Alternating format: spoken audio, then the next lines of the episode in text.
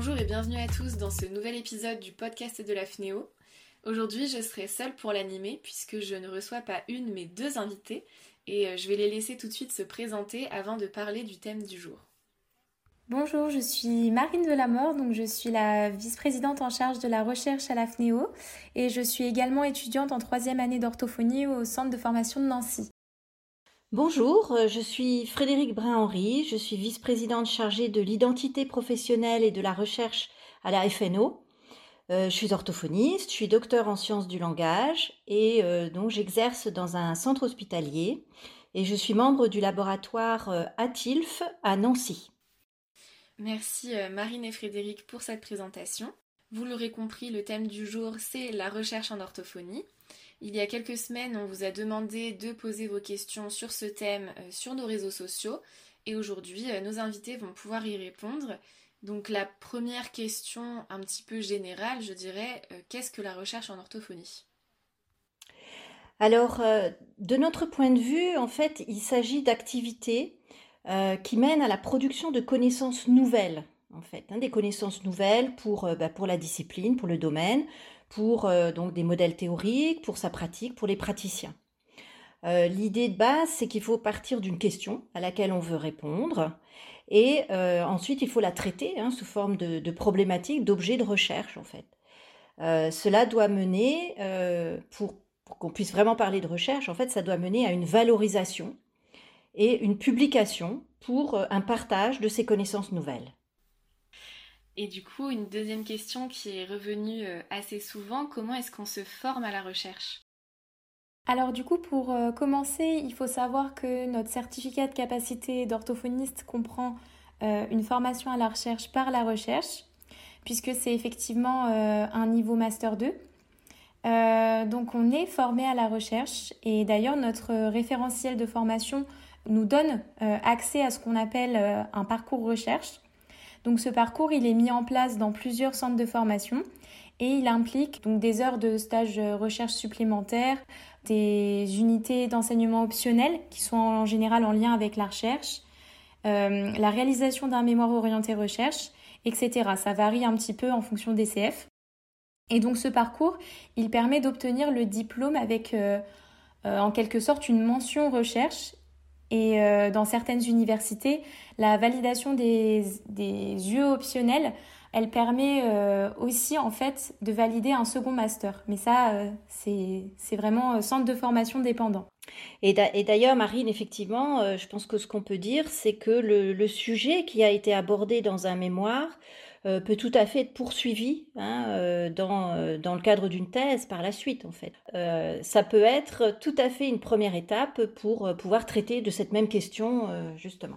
Oui, tout à fait. Et d'ailleurs, pour entrer en doctorat, de toute façon, il faut un master 2.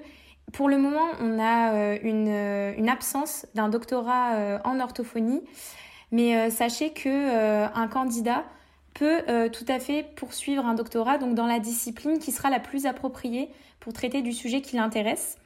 Et puis comme l'orthophonie euh, est un petit peu au carrefour entre euh, les sciences humaines sociales et la santé, ça peut vraiment s'orienter vers plusieurs branches. Donc par exemple, si vous vous intéressez à, à l'aphasie progressive primaire, et aux fonctions exécutives en lien avec l'anomie, bah vous irez plutôt vers les neurosciences, mais si par exemple vous vous intéressez plutôt à l'analyse du discours des patients euh, qui ont cette aphasie, vous irez plutôt vers euh, les sciences du langage. Et si vous voulez réfléchir plutôt euh, au statut du dément dans la société, là ce sera plutôt vers la sociologie ou la philosophie que vous vous dirigerez. Donc du coup, ça peut, ça peut vraiment prendre plusieurs formes et, et aller donc dans plusieurs disciplines. Ça dépend un petit peu en fait de, de l'angle que qu'on choisit d'aborder. Oui, tout à fait. Oui, tout à fait. Euh, euh, et, d'ailleurs, on avait eu une question hein, qui interrogeait euh, sur, sur ce risque justement de dilution ou de perte d'identité de l'orthophonie, si on imagine que les, les doctorants s'insèrent dans, diverses disciplines. Alors qu'au contraire, je pense qu'il faut considérer que c'est une plus-value pour les autres disciplines. Hein. La preuve en est, c'est que des, des doctorants qui ne sont pas orthophonistes poursuivent des thèses dans des disciplines, des sciences humaines et sociales, ou biomédicales, ou cliniques, Hein, et que, euh, qui s'intéressent à l'orthophonie, mais qui ne sont pas euh, orthophonistes eux-mêmes. Euh, j'ai procédé à une simple recherche euh, en fait sur euh, un site qui s'appelle thèse.fr et qui recense l'ensemble des thèses qui sont poursuivies en France avec le mot-clé simplement orthophonie. Et donc ça a donné 339 résultats. Donc on voit bien le potentiel en fait hein, au, niveau au niveau de l'orthophonie. Euh, avec donc un ensemble de pratiques de recherche, avec euh, un potentiel de développement sur les sujets qui, euh, intéressent l'orthophonie, et en particulier également une grosse demande pour des données de santé orthophonique. Hein, C'est-à-dire qu'on a finalement tout un matériau qu'on peut, qu'on peut travailler et qui est encore sous-utilisé.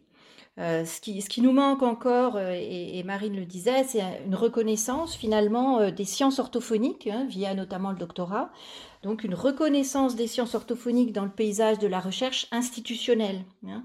Et c'est à ça en fait que nous nous attachons à travailler euh, vraiment euh, depuis plusieurs années. Et comment est-ce qu'on fait pour accéder à ce doctorat? Alors en fait, en théorie, on a un accès direct qui devrait être possible euh, du fait de notre, notre niveau Master 2. Mais dans les faits, il y a quand même une sélection qui s'effectue sur le, profil, le sujet de recherche euh, qui intéresse la, personne, les possibilités de financement. Et il y a vraiment deux manières de se lancer dans un doctorat. Euh, la première, ce serait plutôt de suivre en fait sa propre idée, chercher son directeur de thèse, une école doctorale, donc on trouvera euh, au sein d'une université, parce que c'est là que, qu'elles sont, et son laboratoire, et un laboratoire donc qui travaillera sur les mêmes thèmes que, que, son idée, et du coup là, dans ce cas-là, il faudra vraiment défendre son projet alors que euh, ça peut tout aussi bien être une réponse à une proposition euh, de thèse par une institution qui va la financer dans le cadre d'un contrat doctoral. Mais en tout cas, dans les deux cas, euh, la sélection, elle se fera sur dossier, donc avec un examen du parcours du candidat, son profil, et aussi bien sûr la faisabilité de son projet, que ce soit bah, sur les plans scientifiques ou le, ou le plan matériel.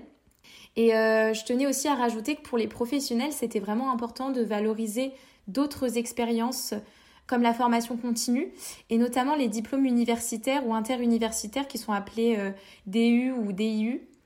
Euh, c'est environ 150 heures de cours euh, sur une année et en fait ça se termine par la production d'un mémoire et vraiment c'est très valorisé donc ça peut être très intéressant de, de faire ça d'autant qu'il y a un large panel de DU et DIU qui sont proposés par les universités. D'accord, mais merci Marine pour toutes tes précisions. Et une fois la thèse obtenue, quelles sont les possibilités en termes de formation? Alors, euh, bah, effectivement, il y, a quelques possibilités. Euh, en particulier, il est possible d'accéder à ce qu'on appelle des post-doctorats. Euh, alors, il faut savoir que bon, ça dure un an ou deux ans, des choses de cet ordre-là. Et donc il faut savoir qu'à l'université en France, ce sont des postes euh, assez précaires, mais euh, ils peuvent aussi être financés dans le cadre des projets obtenus euh, par, par des chercheurs dans des laboratoires. ça peut aussi se dérouler à l'étranger et dans certains cas, au niveau des profils, ça permet effectivement de renforcer un petit peu le parcours et de poursuivre l'insertion dans la recherche institutionnelle en particulier. Et ensuite, euh, donc là, on a parlé de la formation dans la recherche, mais est-ce que vous pouvez nous en dire un petit peu plus sur la pratique de la recherche en elle-même? Oui, oui, tout à fait. Alors le, premier point hein, au niveau concret, euh, c'est que en fait, il faut se lancer. C'est comme si on peut prendre une métaphore, si vous vous imaginez vouloir euh, traverser la Manche à la nage. Donc euh, voilà, vous pouvez tout à fait faire un, doctorat sur l'histoire de la brasse coulée, euh, la nage papillon, vous pouvez faire des, des, DU sur des schémas moteurs impliqués, etc. Mais il y a quand même un moment où il faudra vous rendre compte que ben, pour, euh, pour apprendre à nager, il va falloir plonger dans la piscine quoi, à un moment donné et que euh, c'est progressivement en fait que vous allez pouvoir euh, vous attaquer à ce, à ce défi qui est de traverser la Manche à la nage. Donc en fait, euh, on, on, sait qu'on peut apprendre progressivement et améliorer ses performances petit à petit. Donc on peut vraiment se lancer et on peut très bien faire de la recherche sans doctorat. Voilà, tout à fait. C'est vraiment le message qu'on veut faire passer, passer aujourd'hui parce que bah, l'important, en fait, et ça, c'est ce qu'on a c'est ce qu'on acquiert euh, dans, dans, la formation initiale et dans la formation continue. C'est l'important, c'est d'avoir une attitude de réflexion. Hein. On peut, euh, on peut s'interroger sur sa pratique, on peut se poser des questions sur ce qui se passe euh, au sein d'un cabinet, que ce soit en libéral, que ce soit en salariat, que ce soit au sein d'une équipe.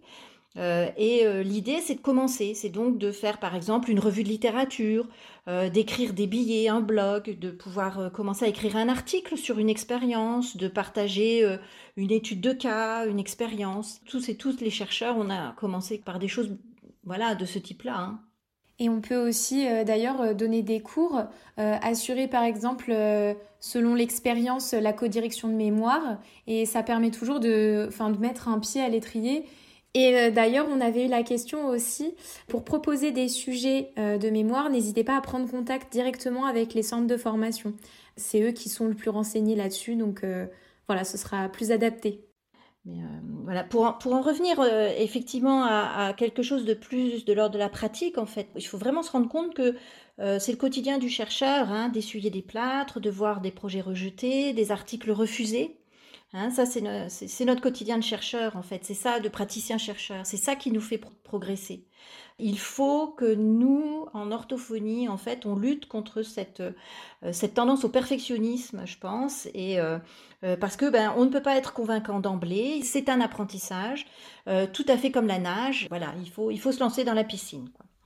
Donc, si vous en avez envie, ben, il, faut, il faut plonger, il faut lire, lire beaucoup, beaucoup lire, beaucoup écrire, beaucoup réfléchir, lire encore et encore écrire et essayer, hein, et surtout ne pas se laisser dire non. Dans ma carrière, j'ai eu beaucoup de gens qui m'ont dit ah non ça c'est pas possible, ça marchera jamais, euh, euh, et, en fait euh, c'est pas vrai. Je suis pas la seule, il y a beaucoup d'exemples comme ça. très concrètement, enfin plus concrètement, on a essayé de faire rejaillir quelques points importants. Le premier point, c'est qu'il faut distinguer le promoteur, en fait, hein, qui finance et qui porte l'administratif de la recherche, de euh, celui qu'on appelle l'investigateur, qui est donc un, chercheur statutaire, un praticien, euh, qui va, euh, ben, par exemple, collecter les données ou vérifier la pertinence du questionnement. Hein. C'est quelqu'un qui va vraiment activement, du coup, procéder hein, à la recherche, à l'étude. si c'est votre cas d'ailleurs, hein, d'être impliqué en tant qu'investigateur associé, il faut absolument faire valoir votre contribution et faire reconnaître votre expertise. Ça, c'est important aussi dans la, dans la reconnaissance de la qualité de la recherche en orthophonie. Je me disais aussi que la recherche, euh, il y avait un peu une notion de réseau aussi à construire parce que, enfin, pour moi, on fait pas de la recherche tout seul. Tu as tout à fait raison, Marine. Hein. Effectivement, la, euh, la recherche, elle est, elle est possible dans plein, plein d'endroits. Et c'est cette construction de réseau qui va être importante aussi pour pouvoir concrètement passer à l'acte en fait. Hein. Euh, la recherche, elle est possible dans les centres hospitaliers, les centres hospitaliers universitaires. Les maisons de santé pluriprofessionnelles peuvent aussi être promoteurs hein, de, de, projets de recherche. Pensez aussi à, contacter des laboratoires ou des équipes euh, qui, travaillent sur des sujets qui vous intéressent. Euh, on peut parfois avoir des, statuts de membres associés, hein, suivant euh, aussi ces profils, donc sans, sans, doctorat forcément, hein, mais plutôt pour être associé à des projets. Pensez aussi aux associations dans vos domaines de prédilection. Pensez aussi à, à rejoindre l'UNADREO, qui est la société savante en orthophonie. Euh, c'est voilà, c'est vraiment de, faire appel à, un ensemble de, euh, partenaires possibles pour, euh, pour participer à la recherche. Un autre point aussi qu'on avait, évoqué en préparant ce, podcast, c'est qu'actuellement en France, en fait, la recherche fonctionne beaucoup par appel à projet. Ça, il faut le savoir. Euh, ce sont des ministères, ce sont les fondations, ce sont euh, des, associations hein, euh, qui peuvent lancer des idées, en fait, hein, qui, font des appels à projets en disant, ben voilà, on voudrait que des équipes travaillent sur tel sujet. Et à ce moment-là, les équipes de recherche, qui se montent progressivement parfois, hein, y répondent en proposant un projet qui alors sera ben, sélectionné et financé. D'ailleurs, il me semble que le taux de dossiers retenus est généralement assez faible et je crois avoir lu que c'était entre 10% et 30% de dossiers retenus, donc euh, ce qui est vraiment euh, assez faible. Oui, oui, tout à fait. Hein. Suivant, les, suivant les, projets, suivant les appels à projets, on a une sélection qui est extrêmement rigoureuse, et même parmi des gens qui sont tout à fait, euh, tout à fait reconnus et qui ont des projets tout à fait satisfaisants et, solides. Hein. voilà, il y a, y a une forte compétition en fait en termes de financement de la recherche au quotidien. Et est-ce que vous savez si euh, ce taux assez faible, il est dû à justement cette compétition qui est rude avec beaucoup de, demandes, ou est-ce que c'est plutôt un manque de financement qui euh, qui peut pas du coup suivre tout ça? Ben, c'est un, un, petit peu des deux. Après, ça dépend beaucoup des projets. Hein. Euh, y a, euh, mais c'est souvent effectivement conjointement les, les, deux aspects qui sont, euh, qui sont en cause là. Hein. D'accord, je vois. du coup, j'ai une dernière question. Il y a beaucoup de personnes qui se sont demandé si c'était possible de concilier la pratique clinique de l'orthophonie et à côté le doctorat, puis plus tard la recherche. Donc euh, qu'est-ce que vous en pensez vous? Est-ce que c'est possible à votre avis de faire les deux en même temps? Alors comme je disais tout à l'heure, effectivement, si on vous dit non, c'est pas possible, euh, il faut pas, il faut pas écouter. Tout est, possible. Après, c'est voilà, il y a des circonstances qui sont plus ou moins facilitantes. Alors pour ce qui concerne la pratique clinique et le doctorat, effectivement, ça reste relativement difficile et au moins les, comités de direction scientifique qui examinent euh, et, les dossiers et qui les, qui les soutiennent au niveau des écoles doctorales vont vérifier ça. C'est-à-dire que les doctorats maintenant, c'est d'une durée de plutôt de trois ans.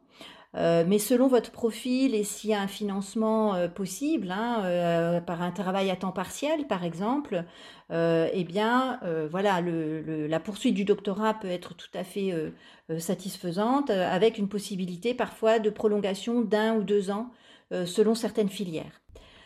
Alors en ce qui concerne la, la possibilité de concilier pratique clinique et recherche, eh bien ça me semble tout à fait possible dans la mesure où euh, il y a un continuum en fait entre une pratique euh, réflexive dans, l'exercice de l'orthophonie et la poursuite de projets de recherche, hein, qui soient individuels, qui soient petits ou qui soient grands.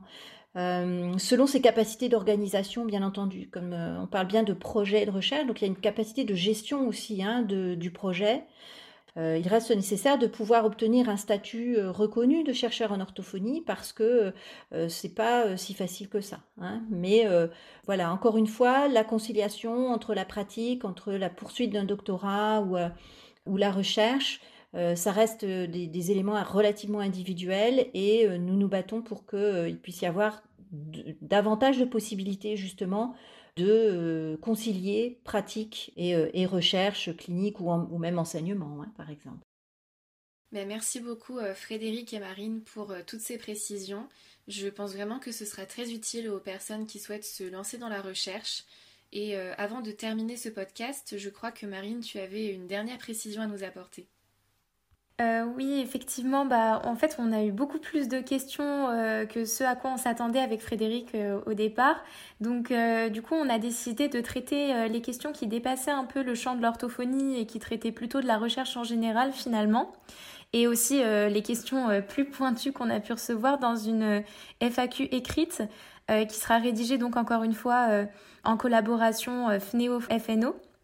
Et du coup, euh, vous y trouverez notamment euh, des réponses concernant le financement de la recherche, le statut des chercheurs, donc avec euh, le statut hospitalo-universitaire et les, les, carrières de maître de conférence des universités, sur lesquelles on a eu aussi beaucoup de questions. Et on vous mettra à disposition aussi des ressources dans ce document que vous pourrez consulter pour vous informer éventuellement un peu plus si ça vous intéresse. Voilà, donc euh, toutes les réponses à vos autres questions sont disponibles dans ce document qui est euh, dans la description du podcast. Euh, nous avons aussi mis les adresses mail de Marine et de Frédéric. Si jamais vous avez des questions à leur poser, n'hésitez pas. Et merci à vous deux d'avoir participé à ce podcast, d'avoir été mes invités. C'était vraiment très intéressant et merci d'avoir pris le temps de répondre à toutes ces questions. Ben, merci beaucoup, Apolline, et j'ai eu grand plaisir à, à participer à ce podcast avec Marine. Et puis effectivement, ben voilà, lancez-vous, euh, écrivez-nous et puis écrivez, écrivez des articles. Oui, je rejoins Frédéric. Hein. Merci beaucoup à Pauline de nous avoir euh, laissé la possibilité de parler de recherche aujourd'hui. Euh, Frédéric, merci pour ce travail en collaboration. Encore une fois, c'est vraiment toujours un plaisir de travailler ensemble. Et puis, euh, vraiment, si vous avez la moindre question par rapport au podcast ou même à, la recherche, n'hésitez pas à, envoyer un petit mail. On se fera toujours un plaisir de vous répondre. Et, merci d'avoir écouté ce, podcast euh, en espérant que ça vous ait donné euh, envie de vous essayer à la recherche. Ben, c'est avec plaisir que je vous ai reçus toutes les deux.